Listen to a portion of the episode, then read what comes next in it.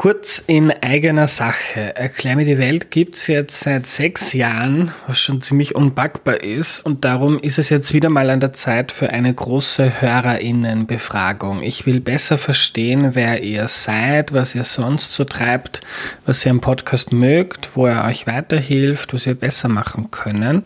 Also wenn ihr immer wieder Erklär mir die Welt hört, dann nehmt euch bitte fünf oder vielleicht auch zehn Minuten Zeit auf erklärmir.at slash Umfrage, um einen eurer Lieblingspodcasts in der Zukunft noch besser zu machen. Wenn du mitmachst, erhöhst du die Chance, dass der Podcast in der Zukunft noch mehr auf Dinge eingeht, die dich interessieren.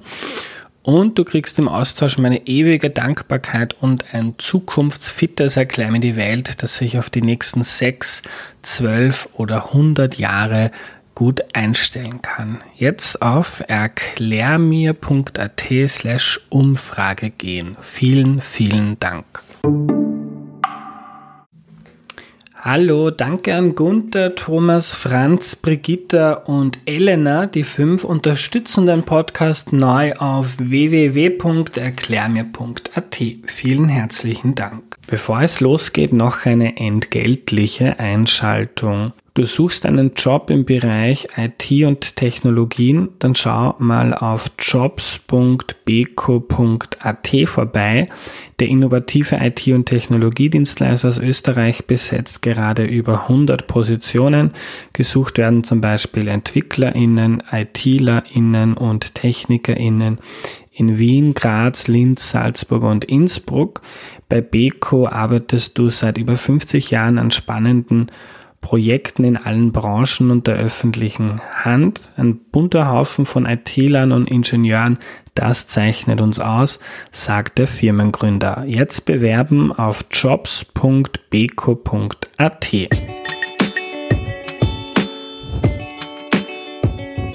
Hallo, ich bin der Andreas und das ist Erklär mir die Welt, der Podcast, mit dem du die Welt jede Woche ein bisschen besser verstehen sollst.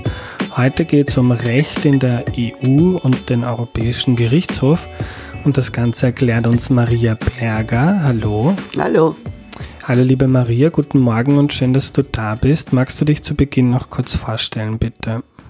Ja, ich bin die Maria Berger. Ich habe äh, bis vor zwei Jahren am Europäischen Gerichtshof äh, als Richterin gearbeitet, insgesamt äh, zehn Jahre war vorher in Österreich zwei Jahre Justizministerin, vorher auch noch Abgeordnete zum Europäischen Parlament und habe damit ja in drei EU-Institutionen gearbeitet, dem Parlament, dem Ministerrat und dem Gerichtshof. Insofern glaube ich doch die Europäische Gemeinschaft ganz gut oder die Europäische Union ganz gut zu kennen. Und als du noch Politikerin warst, ähm, warst du für die SPÖ Justizministerin. Ja, ja. Maria, du warst zehn Jahre lang Richterin. Mit welchem Recht befasst man sich da? Was wird denn da in der EU geregelt? Äh, in den Verträgen, die alle Mitgliedstaaten miteinander geschlossen haben, ist genau festgelegt, auf welchen Gebieten die Europäische Union selbst Recht schaffen darf und äh, auf welchen Gebieten nach wie vor die Mitgliedstaaten äh, zuständig sind.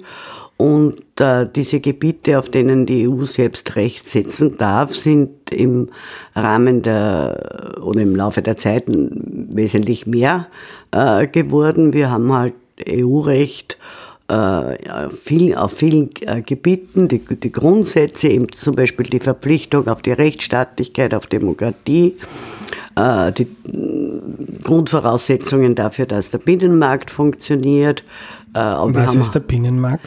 Der, Binnenmarkt bedeutet, dass äh, der Austausch von Waren, Personen, sprich äh, Arbeitnehmer, ja, von Dienstleistungen, von Kapital innerhalb der Union so funktioniert, wie er innerhalb eines Mitgliedstaates funktioniert, so dass es keine Zölle gibt, dass es äh, keine unterschiedliche Behandlung zum Beispiel gibt für Arbeitnehmer und Arbeitnehmerinnen. Wenn ich halt heute als Österreicherin zum Beispiel in Spanien arbeite, habe ich das Recht dort genauso behandelt zu werden wie spanische Arbeit, äh, Arbeitnehmerinnen. Ich kann mein Geld, sollte ich solches haben, überall so anlegen wie Inländer auch.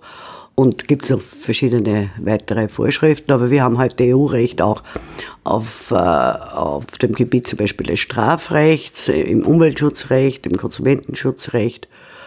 Und äh, am Gerichtshof geht es äh, im Wesentlichen immer daran, darum, ob äh, das Unionsrecht richtig angewendet wurde äh, in den Mitgliedstaaten. Und da muss man immer auch schauen, was meint eine bestimmte Bestimmung des Unionsrechts. Ja. Ähm, und jetzt gibt es da verschiedenste Gerichte. Ähm, ich kenne mich damit auch nicht aus. Du hoffentlich schon. äh, da gibt es den EuGH, wo du warst. Ich glaube, das oberste Gericht in der Union. Dann gibt es den EGMR, den Europäischen Gerichtshof für Menschenrechte, mhm. den kennen auch noch viele. Ähm, und dann gibt es noch das Gericht mhm. der Europäischen Union. Was, ähm, was ist so die Kompetenzverteilung der drei? Also das Gericht und der EuGH gehören zusammen. Also das ist eine, ein Dach, das bezeichnet man als EuGH mhm. oder der Europäische Gerichtshof. Und der besteht äh, am ersten, könnte man sagen, aus zwei Instanzen. Die unterste Instanz ist das Gericht. Die beschäftigen sich vor allem mit wettbewerbsrechtlichen Fragen, aber auch zum Beispiel Informationszugang, wenn Journalistinnen und Journalisten Dokumente von den Institutionen der Europäischen Union anfordern. Darauf gibt es ja ein Recht ähm, und die zum Beispiel nicht bekommen, dann können äh, Journalisten und Journalistinnen, aber auch Bürger zur, zum Gericht gehen und die Herausgabe dieser Dokumente äh, verlangen. Und ähm, das Gericht hat seine eigenen Aufgaben. In manchen Fällen ist dann der Gerichtshof vorgesetzte Instanz.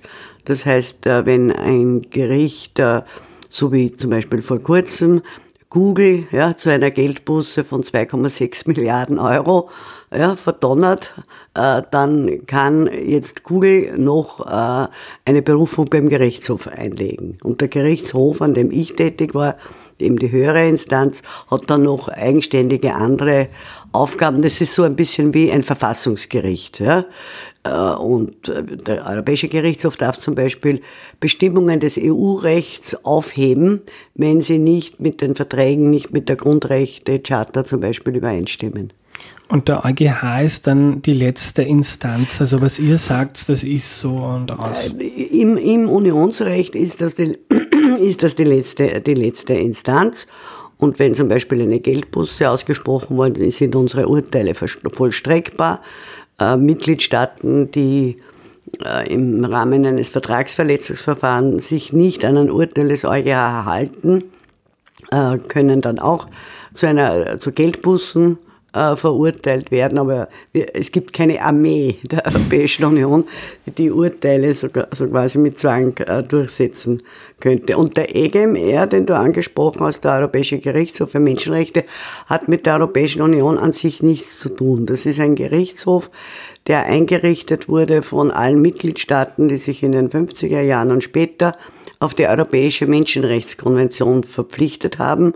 Das ist eine völkerrechtliche, ein völkerrechtlicher Vertrag, äh, der unabhängig von der Europäischen Gemeinschaft, damals in den 50er Jahren ja auch gegründet, äh, äh, bestand und, und noch, noch besteht. Das sind, glaube ich, jetzt 47, 48 Mitgliedstaaten und das geht weit über die Europäische Union hinaus. Das sind auch Länder wie Russland oder Türkei oder Georgien und viele andere Länder. Äh, an der Grenze schon Europa, Asien ähm, mit, Mitglied.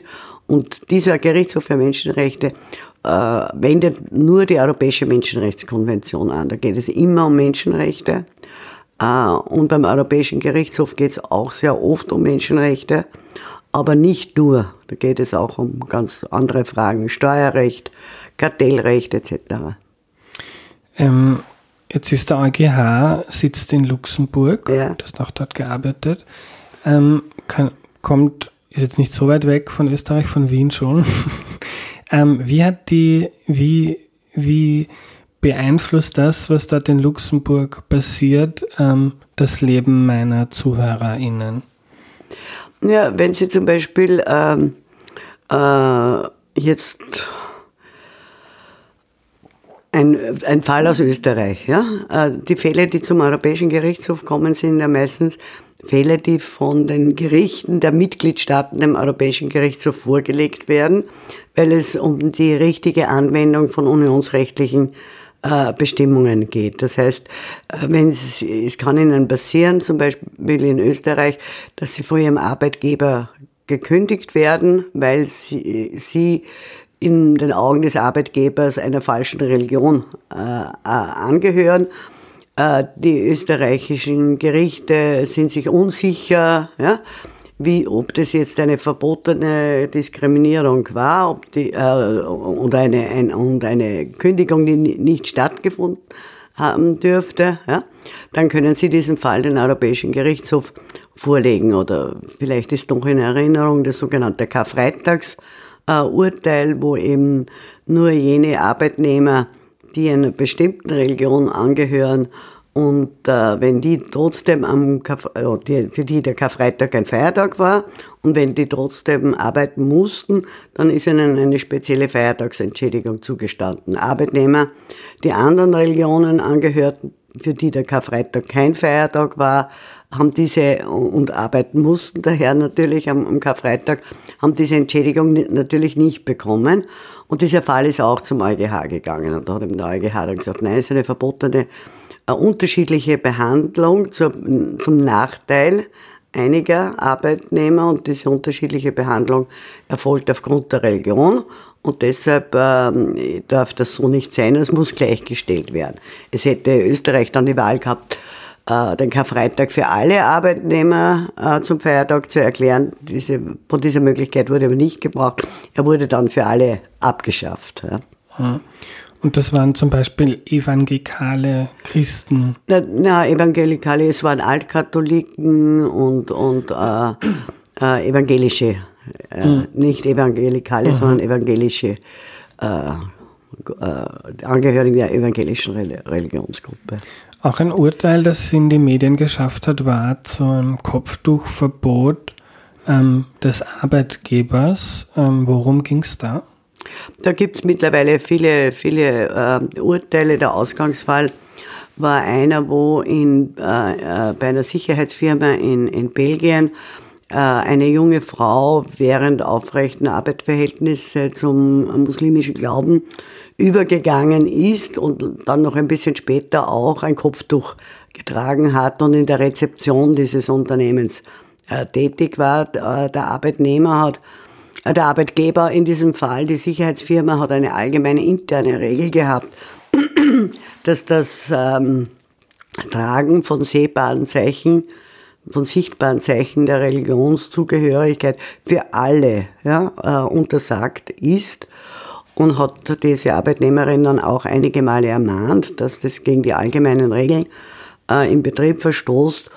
Und äh, da hat dann der EuGH gesagt, wenn es eben das Tragen von sichtbaren Zeichen der Religionszugehörigkeit generell in einem Unternehmen äh, verboten äh, ist, weil das Unternehmen gegenüber den Kunden als äh, religiös neutral äh, dastehen möchte, dann ist es zulässig, Arbeitnehmer, die sich daran nicht halten, zu kündigen. Hm. Also was, was nicht erlaubt wäre, wäre ein alleiniges Kopftuchverbot was schon erlaubt ist, jetzt, du darfst auch nicht ein großes Kreuz vor dir hertragen. So, zum Beispiel, ja. ja. oder die Kipper tragen oder, oder ähnliches, ja. Mhm.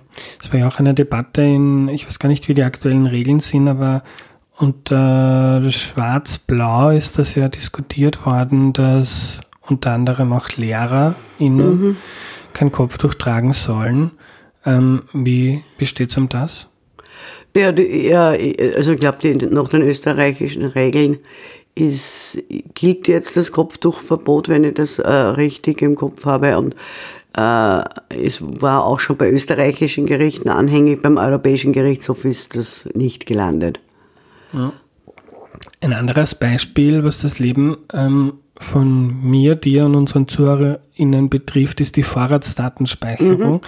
Ist jetzt schon lange aus. Damals, damals ging es darum, ähm, dass vor allem Metadaten, also wann äh, ich zum Beispiel eine SMS an dich geschrieben habe, mhm. ähm, zur Vorbereitung von unserem Gespräch äh, und das hätte gespeichert werden sollen, um dann im Nachhinein ähm, unter anderem der Polizei zur Verfügung zu stehen, ähm, falls ich jetzt, falls ich und du gemeinsam wo einen Raub begehen, damit die nachvollziehen können, ob wir uns abgesprochen haben. Ähm, die Vorratsdatenspeicherung ist dann vom EuGH aufgehoben worden. Mhm. Die, da hat es eine Richtlinie gegeben äh, zur Vorratsdatenspeicherung, äh, die in allen Mitgliedstaaten umgesetzt werden musste. Und äh, es war dann der österreichische Verfassungsgerichtshof und das irische Höchstgericht, äh, die zeitgleich beim, beim, beim EuGH die Frage gestellt haben, ob nicht diese Richtlinie äh, zwei Rechten in der Grundrechtecharta der Europäischen Union, die hat ja Art Verfassungsrang, widerspricht, äh, nämlich dem äh, Schutz des Privatlebens. Dieser Schutz umfasst ja auch Schutz der privaten Kommunikation und dem äh, und dem Schutz von personenbezogenen Daten. Und der EuGH hat das äh, geprüft und vor allem die Verhältnismäßigkeit äh, dieser Datensammlung von allen Bürgerinnen und Bürgern, unabhängig davon, ob ein konkreter Verdacht äh, besteht und das Sammeln von allen Kommunikationsdaten als zu weitgehend und unverhältnismäßig eingestuft und die Richtlinie deshalb für ungültig äh, erklärt. Und der Gesetzgeber in der Europäischen Union, also der Ministerrat und das Parlament gemeinsam, müssen halt jetzt eine neue Richtlinie äh, beschließen, die weniger weitgehend ist. Ähm, ist das der Regelfall ähm, für das, mit dem sich der EuGH beschäftigt, dass ein nationales Gericht eine Frage klären lässt in einem laufenden Verfahren und deshalb der EuGH eingeschaltet wird? Ja, also das sind die anzahlmäßig und auch von der, von der Qualität, ja, der Wichtigkeit der Verfahren sind das die wichtigsten. Was, glaube ich, schon auch noch bekannt ist, ist das sogenannte Vertragsverletzungsverfahren. Da, das kann von der Kommission, aber auch von einem anderen Mitgliedstaat eingeleitet werden. Und da geht es darum, dass die Kommission oder eben ein anderer Mitgliedstaat einem Mitgliedstaat vorwirft, äh, dass er sich nicht an die Verträge hält. Äh, da sind jetzt sehr wichtige Verfahren schon abgeschlossen, andere noch im Gange. Da geht es um sehr, auch um sehr grundsätzliche Fragen, zum Beispiel eben über die zur Unabhängigkeit der Gerichtsbarkeit in Polen, äh, äh, zu, viele Urteile gegen Ungarn äh, mittlerweile. Oder auch äh, kann eben ein Mitgliedstaat, so wie es Österreich gemacht hat, ne, äh, gegen äh, Deutschland klagen äh, wegen der geplanten Einführung der Maut. und in dem Fall war Österreich ja beim EuGH erfolgreich und die Deutschen durften diese Maut so nicht, nicht einführen. Mhm. Gehen wir vielleicht die verschiedenen Fälle nacheinander durch. Ähm, bei der Maut, was war da der Streitfall? Äh, der Streitfall war der, dass äh, zwar eine scheinbar für alle gleiche Maut, äh, für alle PKWs, ja, gleiche Maut eingeführt wurde, dass aber für Autos, die in Deutschland registriert waren und in Deutschland steuerpflichtig waren, mehr oder minder der gleiche Betrag wieder in Form eines Rabatts ja, auf die Kfz-Steuer zurückerstattet worden wäre. Das heißt, den deutschen äh, Pkw-Besitzer hätte diese Maut nichts gekostet, allen anderen Europäern, die über deutsche Autobahnen fahren, ja, sehr wohl. Ja. Und darin hat der EuGH eine, eine verbotene Ungleichbehandlung aufgrund der Staatsbürgerschaft äh, gesehen. Ähm, Polen und Ungarn ähm, sind immer wieder ähm, beim EuGH. Wenn das interessiert, es gab auch schon zwei eigene Folgen zu dem, was dort politisch passiert. In Erklär mir die Welt. Die Nummern reiche ich dann in der Zusammenfassung nach. Ähm, aber fangen wir vielleicht mit Polen an. Ähm, äh, gib uns einen kurzen Überblick, ähm, mit welchen Dingen sich dort jetzt die Union oder der EuGH beschäftigen müssen oder dürfen? Ja, in Polen geht es hauptsächlich äh, um, um, um äh, die Organisation der Gerichtsbarkeit in, in Polen, äh, über äh, die Unabhängigkeit der Richter, über den Schutz äh, der Unabhängigkeit äh, der Richterinnen und Richter in Polen. Und das ist insofern für die gesamte Union sehr wichtig, weil erstens die Unionsverträge verpflichten die Mitgliedstaaten, eine unabhängige Gerichtsbarkeit äh, zu haben. Und zur Unabhängigkeit gehört eben auch nicht nur, dass sie sozusagen richterweisungsfrei gestellt sind, sondern dass sie auch äh, durch sonstigen Schutzmaßnahmen vor politischen Einfluss äh, geschützt äh, sind. Und das ist in Polen mittlerweile nicht mehr gewährleistet. Da kann der Justizminister äh, setzt zum Beispiel äh, Gerichte nach seinem Belieben äh, zusammen, kann Richter auch in das Strafgerichtspaket beliebig versetzen. Es gibt eine Disziplinarkammer, die dem Justizminister mehr oder minder unterstellt ist. Die Richter, die unliebsame Urteile fehlen, also wegen des Inhalts der Urteile disziplinarrechtlich ähm, äh, verfolgen. Es wurden auch schon Disziplinarmaßnahmen gegen Richter in Polen einge eingeleitet, weil sie sich an den Europäischen Gerichtshof äh, gewendet haben, was ihnen zusteht. Und äh, uns geht allen das an, wie es in Polen ist, ja, weil es äh, geht ja auch dort um, um die, die Rechtssicherheit, sei es von, von Investitionen österreichischer Unternehmen in Polen, ne, wenn die vor, vor polnischen Gerichten nicht mehr nach Unionsrecht und mit dem Recht auf Gleichbehandlung behandelt werden, ist das ähm, auch äh, für deren Situation nicht gut. Es ist auch so, dass wir in der Union ja das Prinzip haben, dass zum Beispiel Urteile aus anderen Mitgliedstaaten in allen Mitgliedstaaten so behandelt werden wie eigene Urteile. Zum Beispiel, wenn jemand jetzt den Polen, ähm, äh, wenn in Polen zum Beispiel ein europäischer Strafbefehl, ausge, Haftbefehl ausgestellt wird gegen einen polnischen Staatsbürger, der sich in Österreich aufhält, dann wird der üblicherweise äh, ohne, ohne viel Nachfragen an Polen äh, aus, ausgeliefert. Ja. Jetzt müssen die österreichischen Gerichte immer prüfen, ob diese Anfrage tatsächlich von einem unabhängigen Gericht kommt und ob diese Person ähm, dort ein, eine Chance auf ein faires Verfahren vor einem unabhängigen Gericht hat. Das heißt, wir können zum Beispiel dann diese Personen nicht mehr ausliefern, weil das Recht auf ein faires Verfahren bei den polnischen Gerichten in Frage stellt. Oder es können Zivilurteile aus Polen haben jetzt schon ein Problem, dass sie noch äh, vollstreckt werden in anderen Teilen der Europäischen Union. Ziemlicher Wahnsinn innerhalb der ja. Und gibt, glaube ich, auch schon Geldstrafen für Polen. Ja, das hatte jetzt, äh, also Geldstrafen gibt es in zwei Zusammenhängen.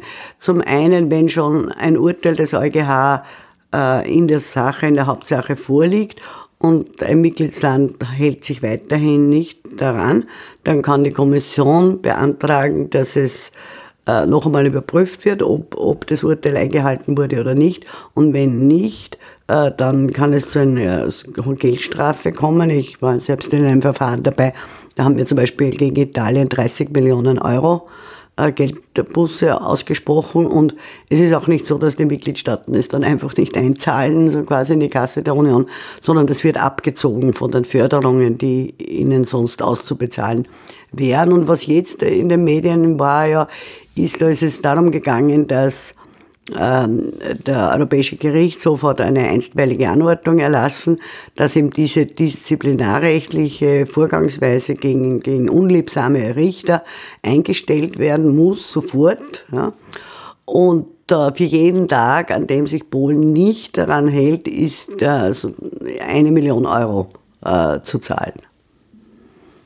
Also es geht ins Geld mit der Zeit. Das ist eine Beuge, eine mhm. Beugestrafe, die doch schon teuer wird. Ja. Wir haben das schon einmal angewendet, vor einigen Jahren, dass es um die Abholzung des letzten Urwalds Europas äh, gegangen, äh, wo wir auch äh, dann pro Tag, an dem diese illegalen Schlägerungen fortgesetzt werden, 100.000 äh, Euro äh, äh, verhängt haben und daraufhin in Polen zum Beispiel eingestellt, die Schlägerungen. Aha. Und was noch für Aufsehen gesagt hat, war, ähm, glaube ich, ein Urteil vom Verfassungsgerichtshof in Polen, ähm, wo man quasi ähm, gesagt hat, wir akzeptieren jetzt nicht, dass das EU-Recht eigentlich über dem nationalen Recht steht. Erklären Sie mal kurz diesen Zusammenhang, wenn sich was spießt jetzt mit dem österreichischen Gesetz, mit dem, ähm, was in der EU-Recht ist, was passiert dann und worum geht es da jetzt im Zusammenhang mit Polen? Ja, der, das äh, polnische Verfassungsgericht ist ja schon vor einigen Jahren äh, durch äh, äh, personelle Umbesetzungen durch die jetzige Regierung sehr regierungstreu äh, zusammengesetzt wird und in, von dem es ja in Polen selbst heißt, das ist kein wirkliches Verfassungsgericht, ähm, Verfassungsgericht mehr.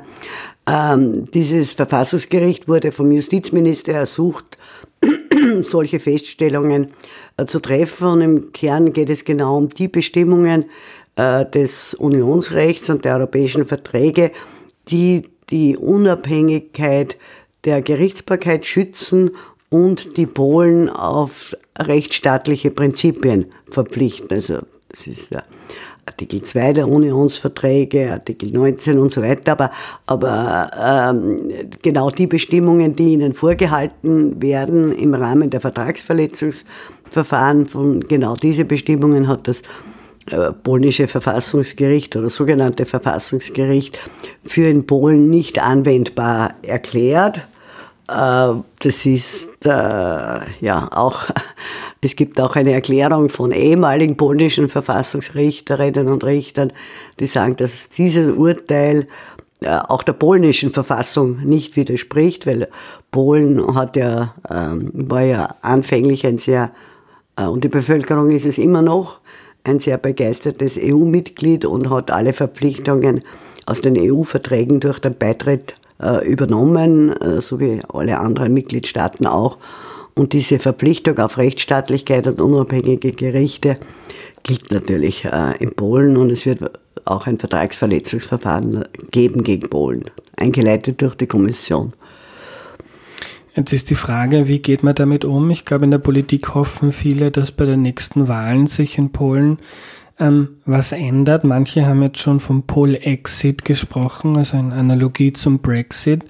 Ähm, du bist sowohl in der Politik als auch in der Justiz beschlagen. Wie geht man mit einem Land um, das seit Jahren ähm, sich irgendwie nicht so an das halten möchte, was man in der EU gemeinsam beschlossen hat?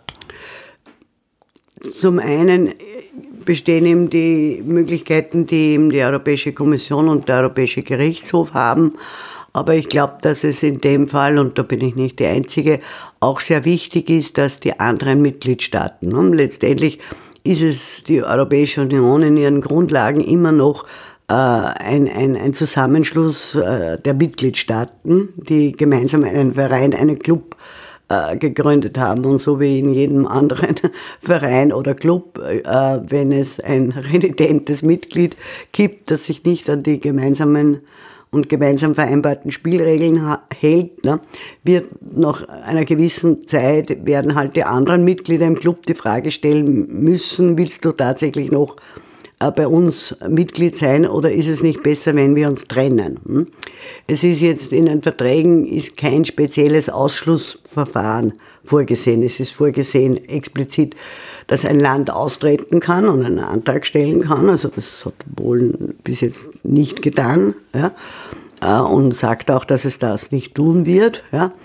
Und die anderen Mitglieder des Clubs, also die äh, 26 anderen Mitgliedstaaten, werden halt dann Polen verdeutlichen müssen, ihr müsst euch entscheiden, äh, so, so oder so. Aber es gibt Möglichkeiten nach dem Völkerrecht, äh, das ist allerdings unter äh, Juristinnen und Juristen sehr umstritten, aber ich glaube schon, dass man das ernsthaft in Betracht ziehen kann aufgrund der Wiener Vertragsrechtskonvention äh, einen Ausschlussverfahren äh, äh, einzuleiten. Aber da müsste auch noch vieles vorher passieren, äh, dass sich die polnische Bevölkerung vor allem auch eine Chance hat, sich noch eine andere Regierung äh, zu wählen oder ein anderes Parlament und in der Folge eine andere Regierung. Und das wäre tatsächlich der eleganteste Ausweg, äh, wenn, wenn bei den nächsten Wahlen hier eine andere Regierungsform zustande käme. Die Opposition hat sich ja zusammengeschlossen ne, mit dem früheren äh, Ministerpräsidenten des gemeinsamen ähm, Oppositionsführer. Die Bevölkerung ist sehr europafreundlich äh, äh, eingestellt. Insofern besteht hier eine, eine gewisse Chance, dass sich das äh, in, ändert. Und mittlerweile gibt es ja zusätzliche finanzielle Druckmittel. Ne? Also, ja, mittlerweile gibt es ja auch die Möglichkeit, jetzt unabhängig von einem Verfahren beim Europäischen Gerichtshof gewisse Förderungen nur dann, EU-Förderungen nur dann an einen Staat auszuzahlen, wenn er bestimmte Bedingungen im Hinblick auf Rechtsstaatlichkeit erfüllt. Das ja. sollte auch Druck, Druck machen. Und politisch ist die Abwägung, dass man einerseits, wenn man Rechtsstaat und Demokratie für etwas Wichtiges hält, ähm, das gut findet, dass Polen in der EU bleibt, ähm, weil dann die Polinnen und Polen in der Zukunft ähm, eher eine Chance haben auf, auf unabhängige Gerichte und man kann es auch einfach so sagen, auf ein gutes Leben. Andererseits, wenn man jetzt Polen erlaubt, der EU auf der Nase herumzutanzen, weil es der nächste, Ungarn macht das auch, äh, und man schafft Präzedenzfälle und irgendwann macht sich die EU lächerlich. Eben, das ist sicher ein ganz äh, grundsätzliches äh, Dilemma. Es gibt äh, äh, gute Gründe, eher, eher auf jeden Fall für Verbleib zu sein, eben genau mit diesem Schutzaspekt und weil sich ja doch die Regierungen früher oder später ändern, ändern können. Ne? Äh, aber es geht genauso gut sind die Argumente auf der, auf der anderen Seite. Und da ist noch nicht aller Tage Abend. Aber jetzt sind sicher die anderen Mitgliedstaaten gefordert und sagen, liebe, liebe Freunde, so kann es nicht weitergehen. Man kann hier nicht die ganze Arbeit der Kommission und dem Gerichtshof überlassen. Ja. Gehen wir zum Schluss noch kurz auf Ungarn ein. Ähm, hat das eine andere Qualität wie ähm, in Ungarn und, und was ist da die Rolle des AGH? Ja, äh, in Ungarn hat es auch äh, Veränderungen in der Justiz gegeben, die Zweifel an der Unabhängigkeit der ungarischen Gerichte haben aufkommen lassen. Die sind aber nicht so weit gegangen. In Ungarn sind die Themen auch, auch vielfältiger. Da hat es äh, eben viele Verfahren auch gegeben, die ähm, damit zu tun hatten, dass dem Orban alles Mögliche eingefallen ist, um den Herrn Soros möglichst schlecht dastehen zu lassen. Ne?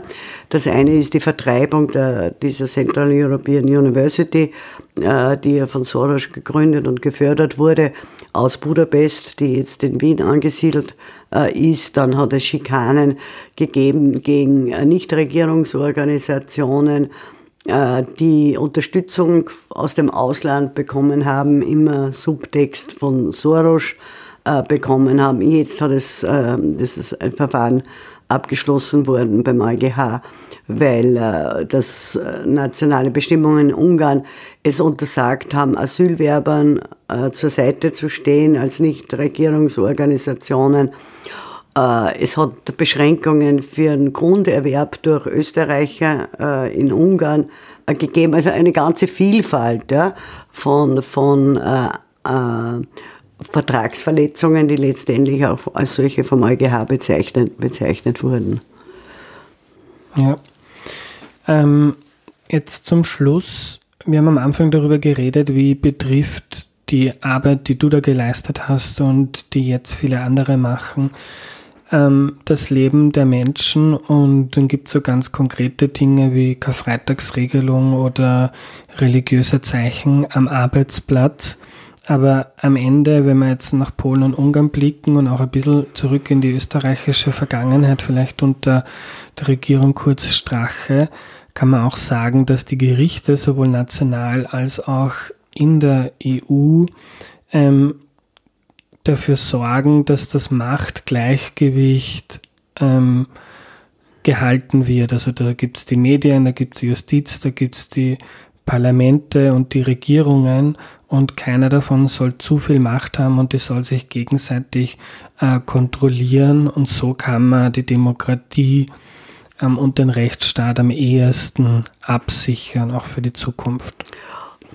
Also ich glaube schon, dass die Gerichte und auch äh, im Konzert der, äh, aller Gerichte, auch der Europäische Gerichtshof, eine sehr wichtige Funktion haben im Alltag, ja, vom Steuerrecht bis zum Konsumentenschutzrecht etc., die Rechte, äh, die in der EU beschlossen worden sind, auch äh, anzuwenden und, und ihnen zum Durchbruch äh, zu, zu äh, verhelfen und also für den alltäglichen Rechtsschutz wichtig sind, aber auch gerade bei den großen Fragen Demokratie, Rechtsstaatlichkeit, dass einfach eine, eine, eine zusätzliche Ebene ist ja, über den Nationalstaaten, die hier ähm, komplett fehlgegangenen Entwicklungen versuchen kann aufzuhalten. Aber wir dürfen uns als Gerichte auch nicht selbst überschätzen. Also das kann einen bestimmten ja, äh, Erfolg haben. Man kann vielleicht manches aufhalten, aber letztendlich äh, muss es dann schon in dem Fall eben die Gemeinschaft aller Mitgliedstaaten sein, äh, die hier dafür sorgt, äh, dass dass äh, so quasi unter ihresgleichen so etwas, äh, so etwas nicht passiert. Also Gerichte haben eine wichtige Funktion, gerade jetzt auch im Zusammenhang mit Klimawandel. Ne? Es gibt da sehr viele erfolgreiche Klimaklagen mittlerweile im deutschen Bundesverfassungsgericht, in den Niederlanden. Also das wird auch noch steigen. Aber letztendlich ist es schon die Politik, die die, die Verantwortung trägt. Danke für deine Zeit, Maria. Ich danke dir.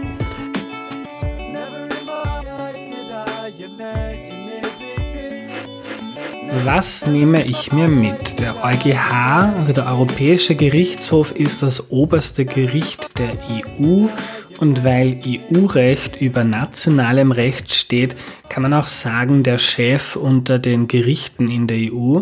Seine Urteile betreffen uns alle, einerseits weil sie garantieren, dass wir nicht diskriminiert werden, wegen unserer Religionsgemeinschaft oder unserer Herkunft innerhalb der EU, dass ich also genauso wie ein Spanier in Madrid arbeiten und auch ein Unternehmen dort gründen kann und andererseits, weil der EuGH gerade jetzt in diesen demokratiepolitisch schwierigen Zeiten in einzelnen Staaten so etwas wie die letzte Bastion des Rechtsstaats ist, also etwa in Polen oder in Ungarn.